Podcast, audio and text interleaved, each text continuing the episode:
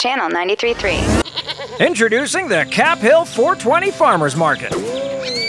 Farm to table to bong freshness. Score CBD churros, Kush on the cob, honey from bees that are high as f- hemp kites. Because farmers market, and you'll love our distilled cucumber bong water. I didn't say drink it, stoner. Oh, and we have weed. Got resting bitch face? Our 100 milligram facial scrub would put a smile on a rhino. Kiefer will be signing bongs from noon to 2. Each and every Saturday, you can find us at 420 East Colfax in the alley behind Knob Hill. It's the Cap Hill 420 Farmers Market.